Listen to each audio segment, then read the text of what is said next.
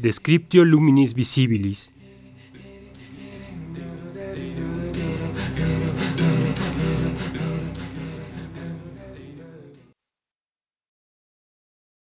In admonitus ab infimo quoque quideram, ad altissima mei corporis nunc ascendam.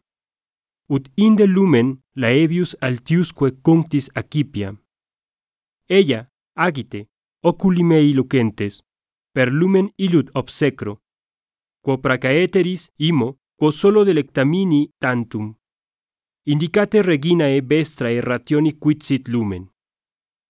Respondet subito visus, splendidus ego spiritus sum, et splendor sum spiritalis.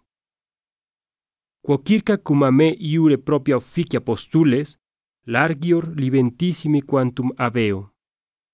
Lumen est spiritales quaedam et subita, et latissima corporibus natura naturae eorum, sine detrimento proprio emanatio. Nitoris scilicet cuiusdam adiafanis, ides transpicuis. Coloris autem ab orum oppositis, quantitatis, figurae, motusque ab omnibus. Congrega in unum omne colorum genus, quid erit hoc universum? Nisi lux coedan omnicolor, sive lumen factum insolidiore obscuriore que materia et terra iam opacum. Segrega terram illi permixtam. Quid erit relicum?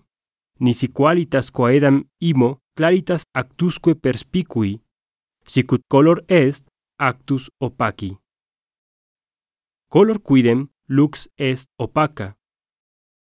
Lux autem color clarus.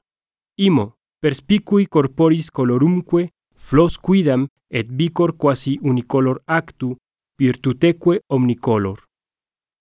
Forte vero et aveunte lumine non sunt colores.